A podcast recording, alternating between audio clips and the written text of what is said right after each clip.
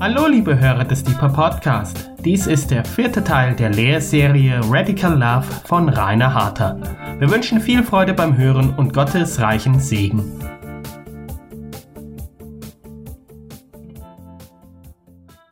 Ich komme gerade aus einer Gebetsstunde, in der es um die sieben Worte Jesu am Kreuz, die sieben letzten Worte am Kreuz gegangen ist und stehe noch unter dem Eindruck dieser Worte und dieser kontemplativen Betrachtung.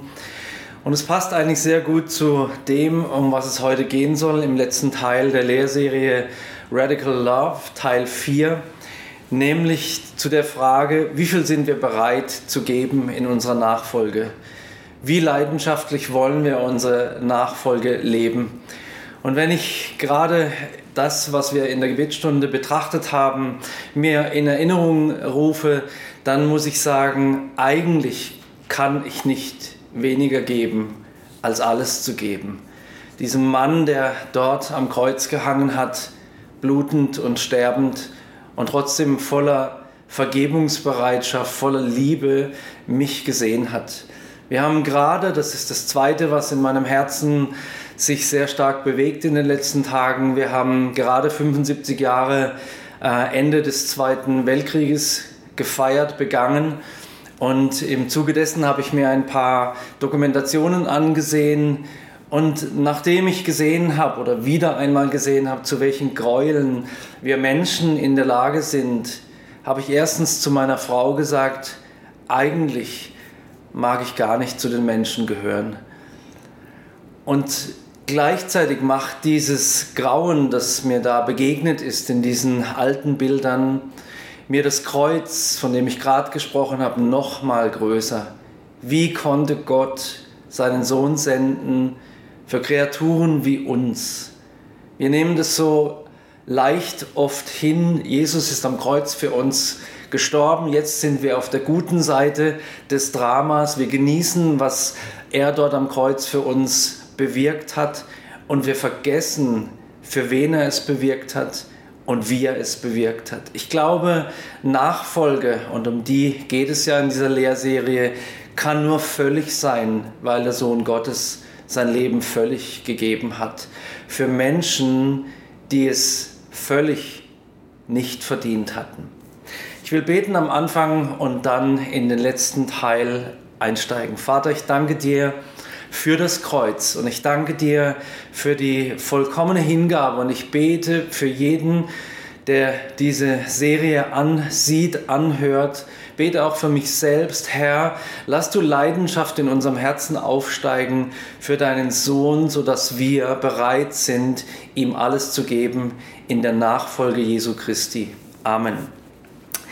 In Teil 3 habe ich äh, unseren Glauben mit einem Auto verglichen und die Frage gestellt, wo dein, wo mein Glaubenswagen eigentlich steht. Ohne Räder auf vier Ziegelsteinen, bei laufendem Motor, aber im Stillstand in der sicheren Garage oder ob du schon unterwegs bist, die Kraft deines Glaubens auf die Straße zu bringen und an Orte, in Gegenden zu fahren, an die niemand sonst geht, wo niemand sonst hinfährt, wo du und die Liebe Gottes in deinem Herzen aber gebraucht werden.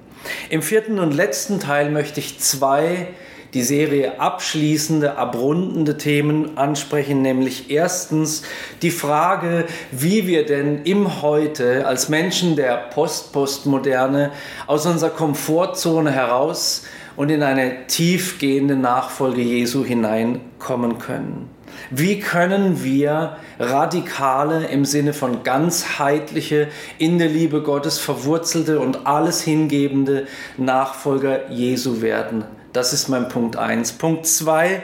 Welche Chancen könnte die Kirche und sollte die Kirche im Heute, und wenn ich von Kirche spreche, meine ich immer die Gesamtheit der Christen ähm, in diesem Land, wie kann die Kirche im Heute reagieren? Was kann die Kirche für Chancen wahrnehmen, um wieder Relevanz zu gewinnen in unserer Gesellschaft, um wieder bekannt dafür zu werden, leidenschaftlich zu sein, hingegeben zu sein, Menschen zu dienen?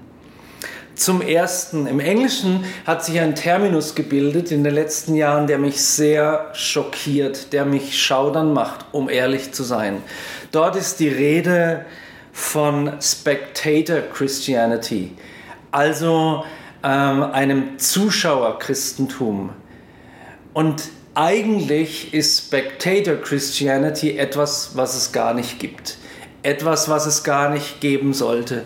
Und trotzdem gibt es so etwas. Manchmal habe ich das Gefühl, wenn wir Christen bestimmten Dingen hinterherjagen und uns bestimmte Dinge ansehen, auf bestimmte Veranstaltungen gehen, dann verhalten wir uns ein Stück weit wie die Zuschauer auf der Autobahn, wenn ein spektakulärer Unfall passiert ist.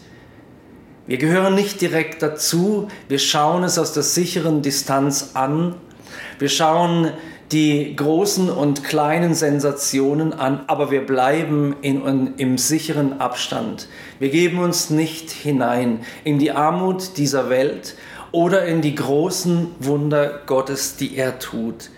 Ein Spectator ist ein Zuschauer. Spectator Christianity sollte es nicht geben. Wir dürfen unser eigenes Herz prüfen, ob wir Zuschauer sind oder ob wir zu den Akteuren in der größten Liebesgeschichte zählen, die es jemals gegeben hat. Spectator, Zuschauer sind Christen, deren Glaube, und hier bitte ich dich, dich selbst zu hinterfragen, sind Christen, deren Glaube sich an Angebote gebunden hat, Ihre persönliche Gottesbeziehung ist abhängig geworden von angeleiteten Programmen, an denen Sie sich beteiligen können oder von der Dynamik einer Gruppe, von der Sie sich mitreißen lassen. Als Individuum ist es dem Spectator verloren gegangen. Er hat es verlernt oder vielleicht sogar nie erlernt, einen eigenen persönlichen tiefen Glauben und eine eigene persönliche und tiefe Gottesbeziehung zu entwickeln und zu pflegen. Er ist ein Mitläufer. Aber wenn niemand da ist, der ihn mitnimmt, dann nimmt sein Gebet ab, seine Leidenschaft, sein Lobpreis verstummt. Ein Zuschauer ist passiv. So jemand braucht immer einen Vermittler, jemanden, der ihn mitnimmt. Und ich möchte uns herausfordern, aus dieser Zuschauerrolle herauszutreten und aktiv zu werden. Es ist interessant, gerade in den Zeiten der Corona-Pandemie erleben wir, wenn wir ehrlich sind, dass Lobpreis an vielen Orten verstummt ist, im Leben vieler Christen, die eben jetzt nicht mehr Teil einer angeleiteten Gruppe sein können, Lobpreis und Anbetung kaum mehr stattfindet. Wir brauchen die Umgebung dafür. Wir brauchen die Anleitung, wir brauchen die Gruppendynamik, wir brauchen den Glauben der anderen. Und das ist nicht völlig falsch, aber wenn wir spüren, dass unsere Anbetung in den Keller geht, dass unser Lobpreis verstummt und unser Gebetsleben still wird, wenn der andere die anderen mich nicht mitziehen, dann muss ich mir die Frage stellen, müssen wir uns die Frage stellen, ob wir zu Zuschauern geworden sind oder ob wir noch zu den Akteuren gehören. Der Frage, die ich hier stelle, der Frage danach, ob wir Zuschauer, Mitläufer geworden sind, folgt eine Antwort, die wir dringend geben müssen. Und ich möchte dich herausfordern, Gott diese Antwort zu geben. Diese Antwort kann nur heißen, ich will dir folgen. Ich will kein Zuschauer sein. Ich möchte kein ähm, Mitläufer sein, sondern ich möchte ein Nachfolger werden. Ich will dir folgen, Jesus Christus. Und in diesem letzten Teil wird es eine Zeit geben, ganz am Ende genauer gesagt, wo wir dieses Gebet der Nachfolge beten werden gemeinsam, wo wir Nägel mit Köpfen machen wollen. Ich will dir nachfolgen unter Berücksichtigung dessen, dass dieses Nachfolgen echte Konsequenzen haben wird. Der Entscheidung, ich will dir nachfolgen, müssen und werden, wenn sie ernst gemeint ist, Taten folgen.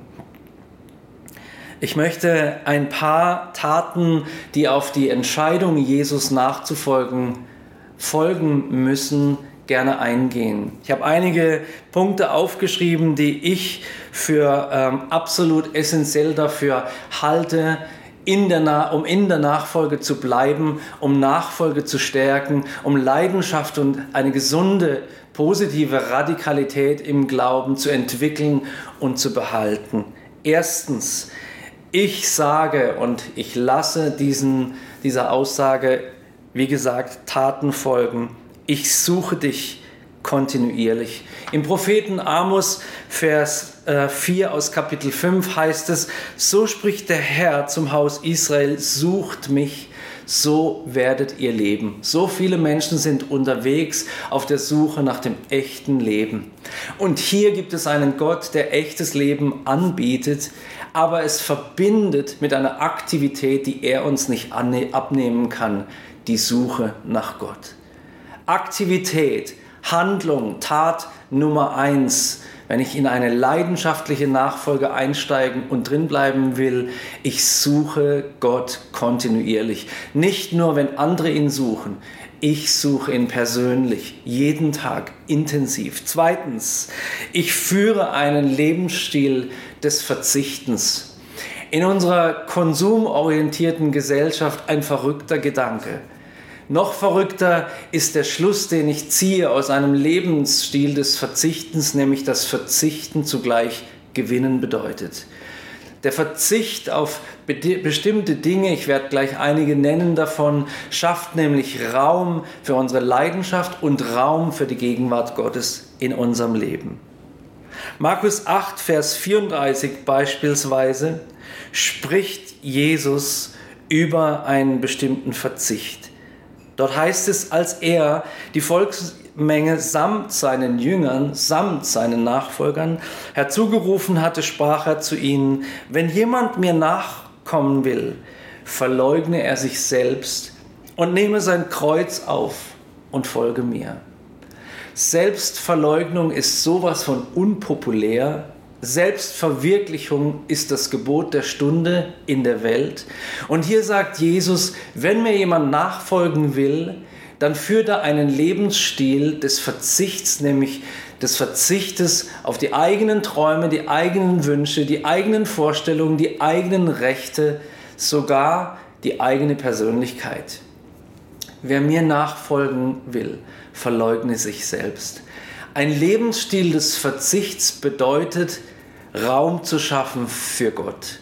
Ich habe einige Punkte genannt. Der Klassiker ist natürlich das Fasten.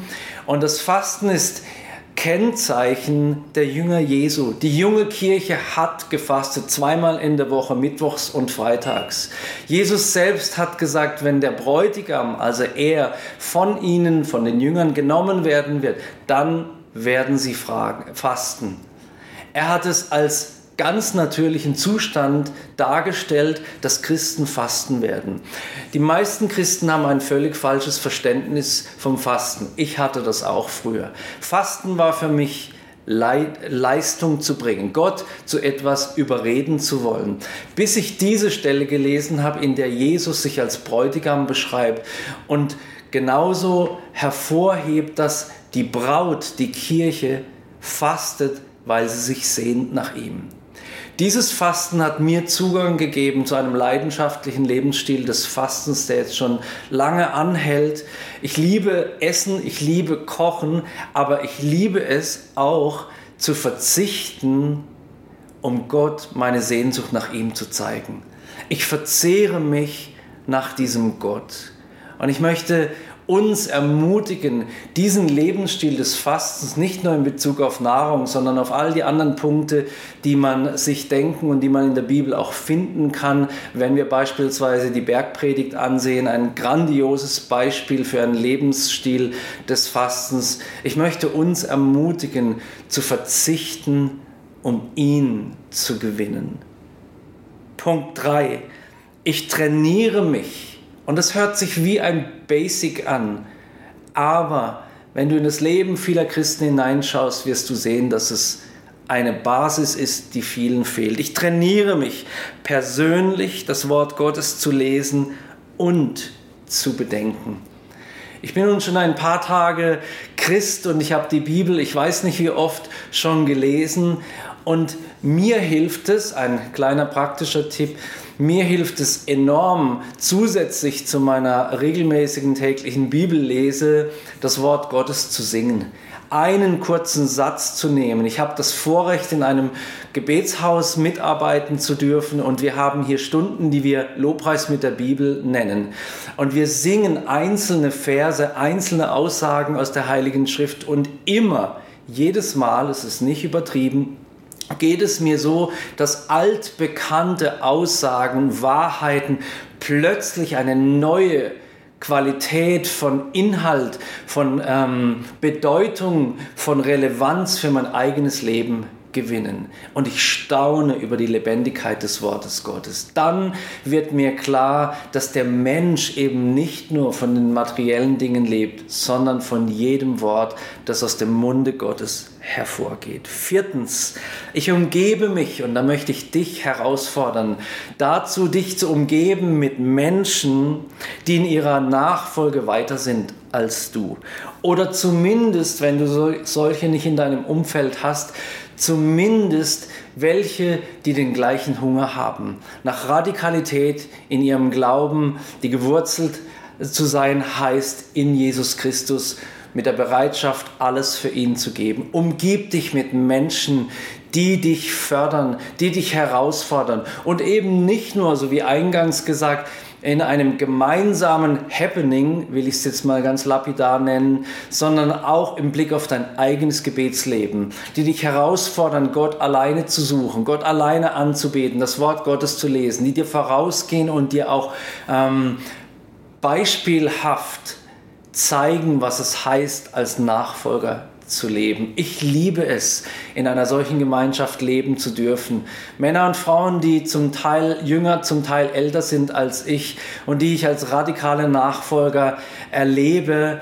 Menschen, die alles hingeben für den König und die mich ermutigen, das Gleiche zu tun. Fünftens, lasst uns nicht nach Anerkennung bei den Menschen streben, sondern unseren Wert aus der Beziehung mit Gott ziehen. Ein Fehler, den viele Christen machen, und ich behaupte nicht, dass es mir immer gelingt, ihn nicht zu machen, ist der, dass wir versuchen, vor Menschen gut dazustehen, dass wir unseren Wert aus der Rückmeldung von Menschen ziehen und nicht von Gott. Aber das funktioniert auf Dauer nicht, weil zwei kennen dich und mich ganz gut. Erstens du selbst und du weißt, welche Show du machst, um Anerkennung zu bekommen.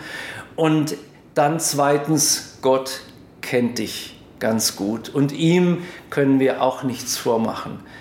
Ich möchte uns herausfordern, von innen nach außen zu leben, aus dem Schatz unseres Herzens, der gefüllt wird in der Begegnung, der Intimität mit Gott allein herauszuleben, unabhängig zu werden, nicht von der Kritik der Menschen, die darf und die sollten wir an uns herantreten und an uns herantreten lassen, sondern von der Wertbeimessung, zurückzutreten von der Wertbeimessung der Menschen, die sie uns geben. Nicht jeder liebt mich und nicht jeder liebt dich. Zum Teil vielleicht zu Recht, zum Teil vielleicht zu Unrecht. Aber lasst uns unseren Wert aus der persönlichen Gottesbeziehung ziehen.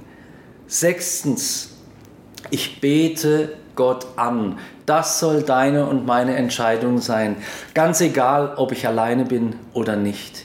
Ihm gebührt das Lob. Es geht nicht, dass wir im Gottesdienst oder im Gebetshaus oder im Hauskreis oder wo auch immer singen, ich gebe dir mein alles. Du bist die größte Liebe für mich.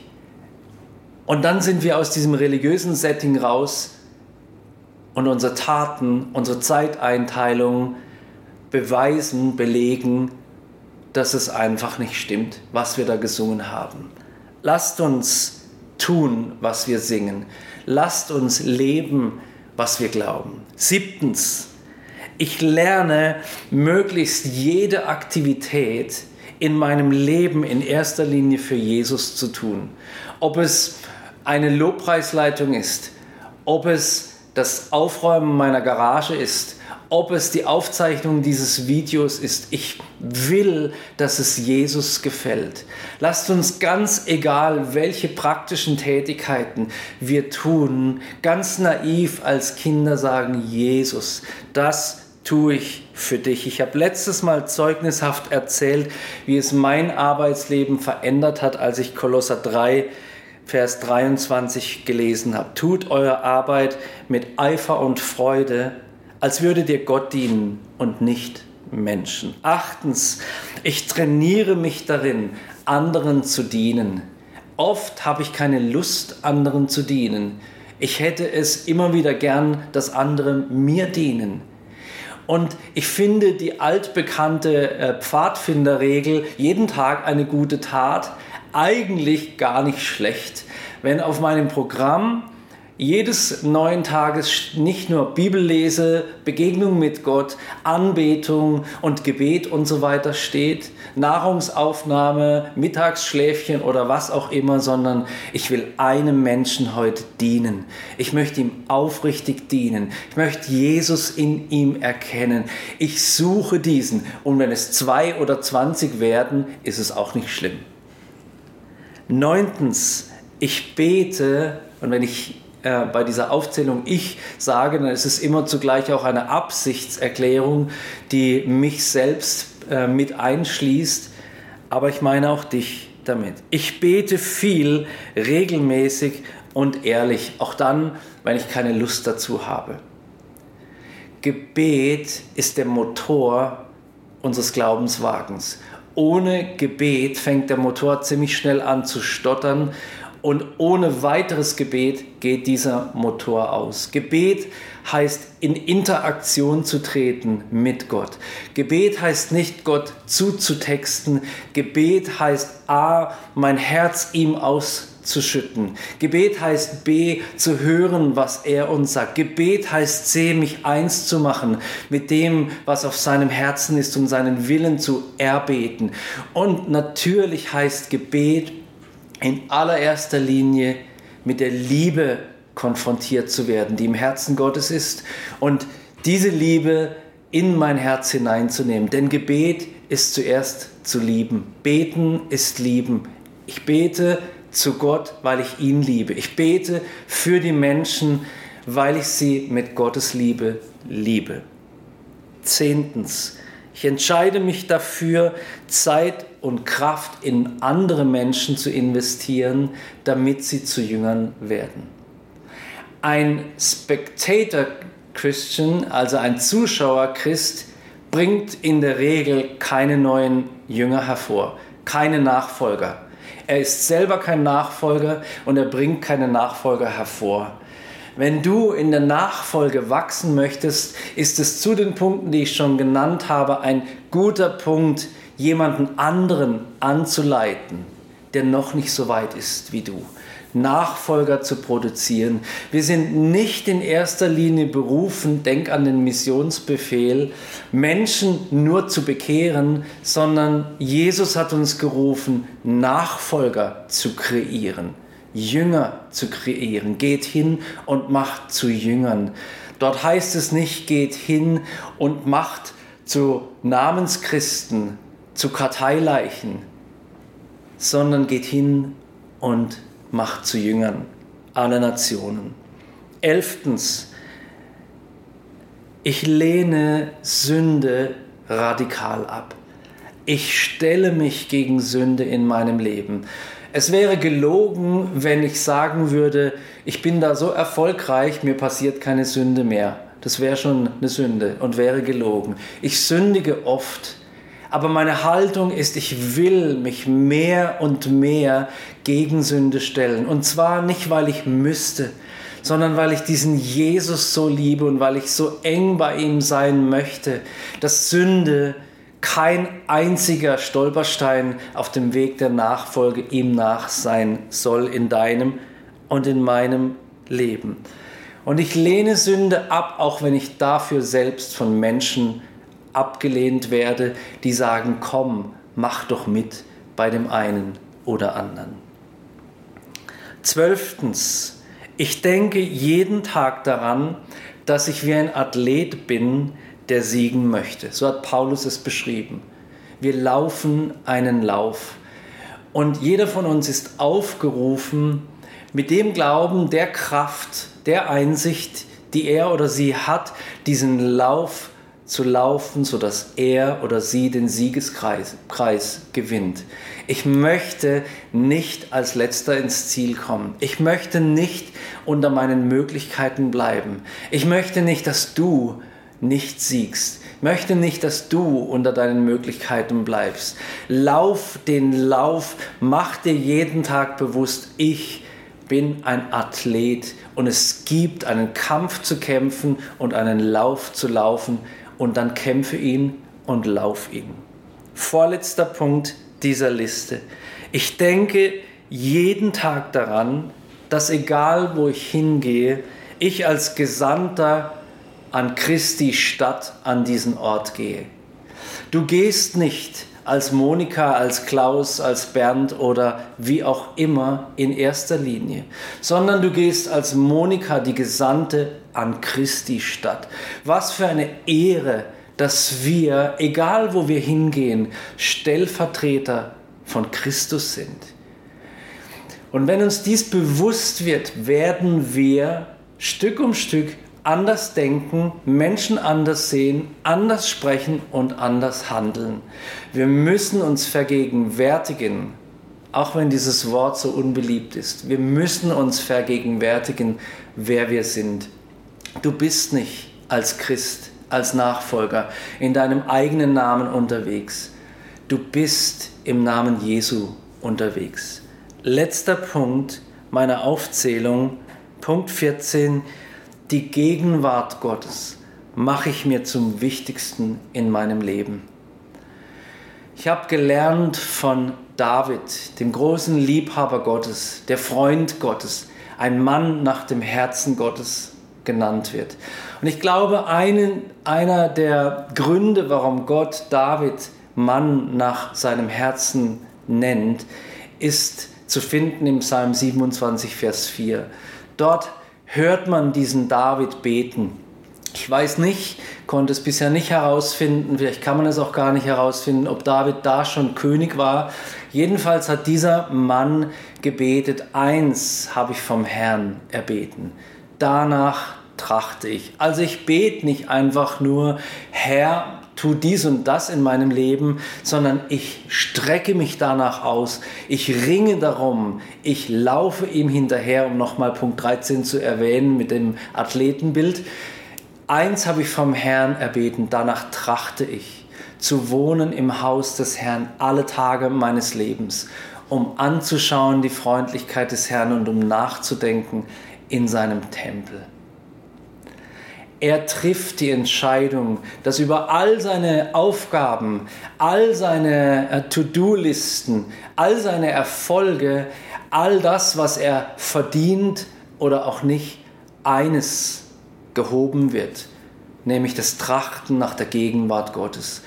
Und das Besondere an dieser Aussage ist, dass es ihm nur in Anführungsstrichen um das Anschauen der Schönheit Gottes geht. Ich mache mir die Begegnung mit Gott zu dem Wichtigsten. Ich will bei ihm sein, nicht um zu bekommen, zu bekommen, zu bekommen, sondern um zu werden. 2. Korinther 3, Vers 18 heißt es, wir schauen mit aufgedecktem Angesicht die Herrlichkeit des Herrn an und werden so verwandelt. Das hat David wohl erlebt. Gott die Zeit zu schenken und ihn zu betrachten und verändert zu werden in seiner Gegenwart. Das ist die Nummer eins Priorität für jeden Nachfolger. Wir müssen bei Jesus sein. Wir müssen ihn betrachten, um zu werden wie er. Und auf geheimnisvolle Art und Weise wird in der Gegenwart Gottes, ähnlich wie in einem Solarium, wo man auch nichts tut, aber verändert wieder rauskommt, ähnlich wie dort wird die Gegenwart Gottes unser Herz, unsere Seele, unseren Geist prägen.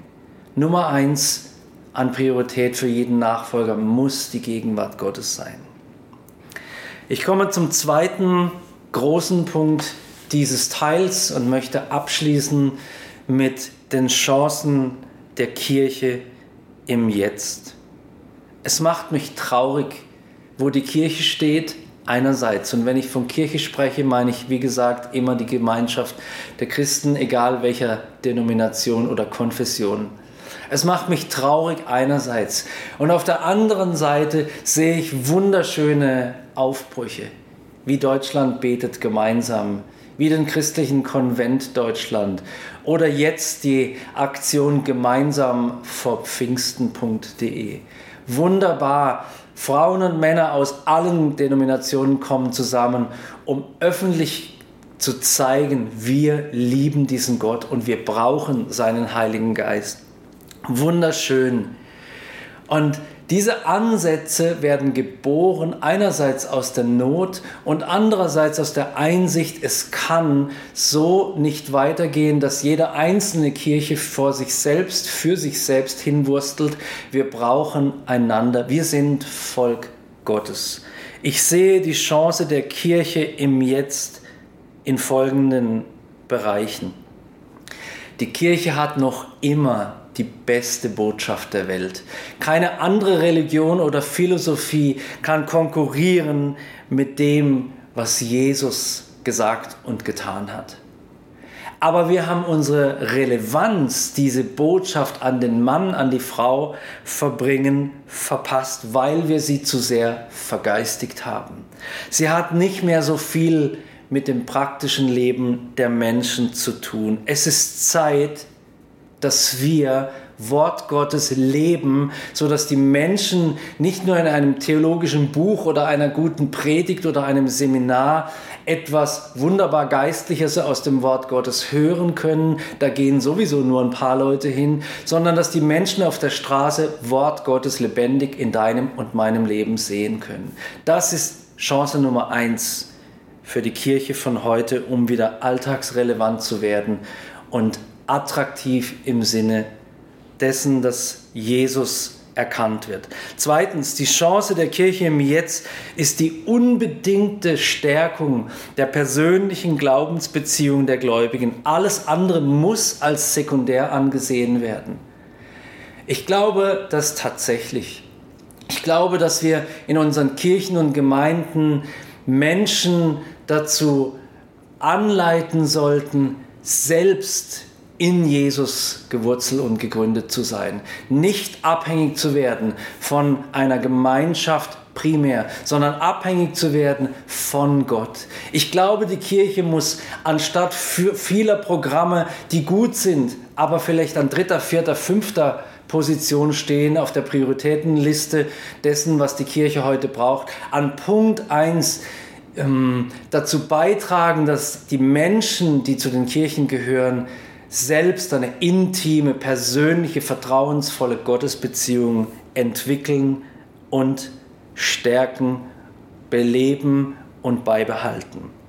Drittens, die Chance der Kirche, das habe ich letztes Mal anklingen lassen, liegt auch in der hungrigen Generation, die gerade um uns herum lebt. Die Generation Z, also die geboren wurden um die Jahrtausendwende herum. Denn sie sind aufgestanden, aufgewachsen im Wohlstand. Sie haben gesehen, dass Wohlstand aber nicht Sinn des Lebens sein kann und nicht erfüllend ist. Sie sind hungrig. Auf sie müssen wir zugehen, ihnen gute Vorbilder sein, sie fördern. Ich glaube nicht, dass die Hoffnung der Welt in der jeweils jungen Generation liegt. Aber ich glaube, dass drei Generationen mindestens immer zusammen interagieren müssen. Die Generation der Großväter, der Väter und der Kinder.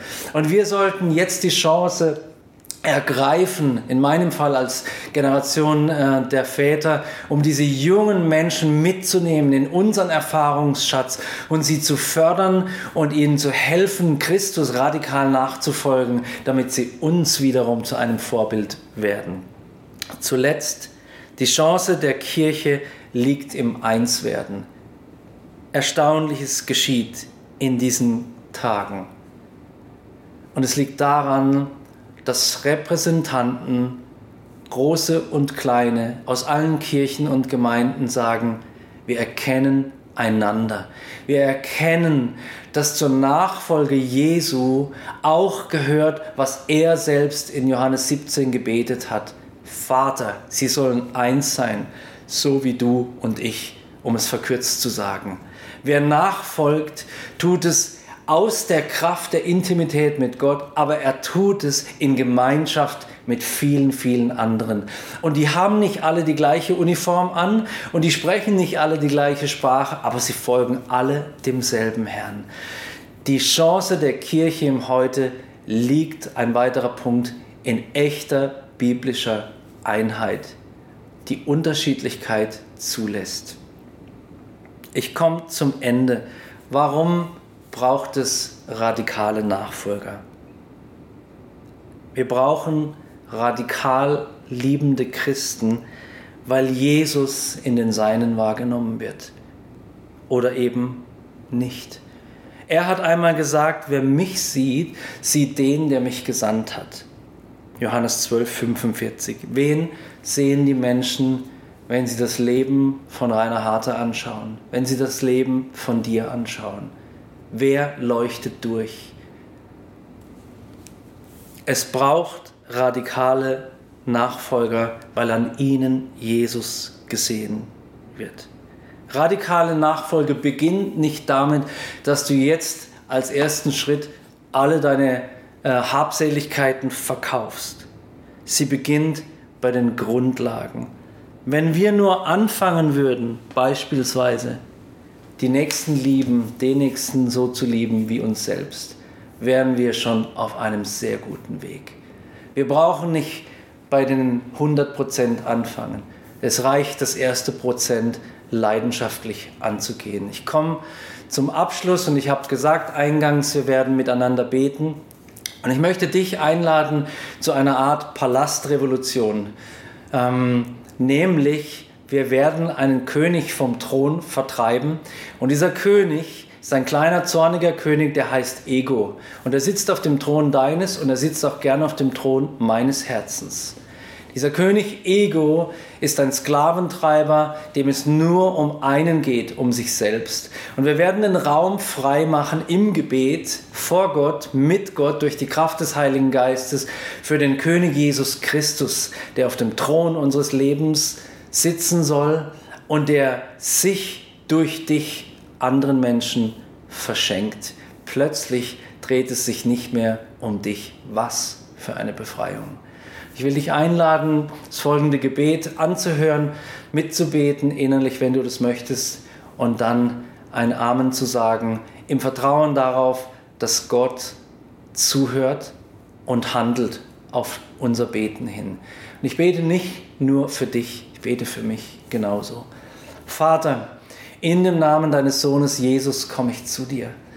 Und ich weiß besser als jeder andere Mensch auf dieser Welt, wie gern der König Ego sich auf den Thron meines Herzens schleicht. Wie ich immer wieder ähm, sehe, welchen Raum er sich wieder genommen hat.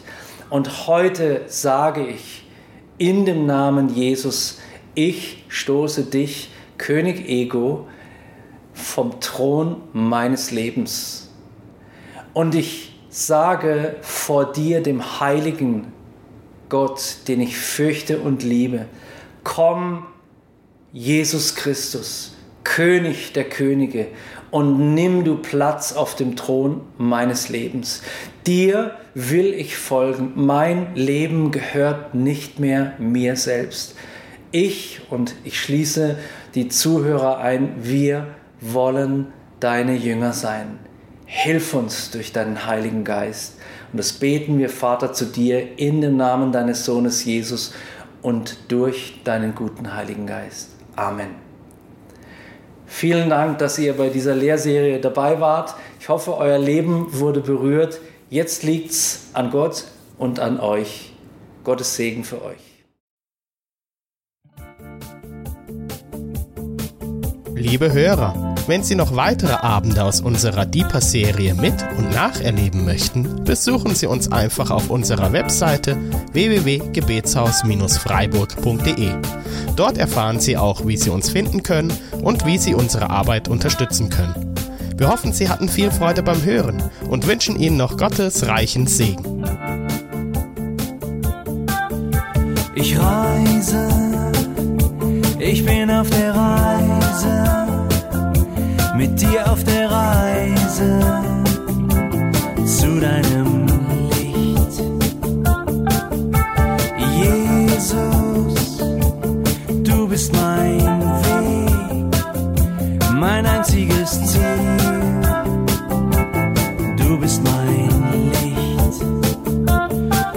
Ich will tiefer, weiter, höher, schneller, intensiver, klarer.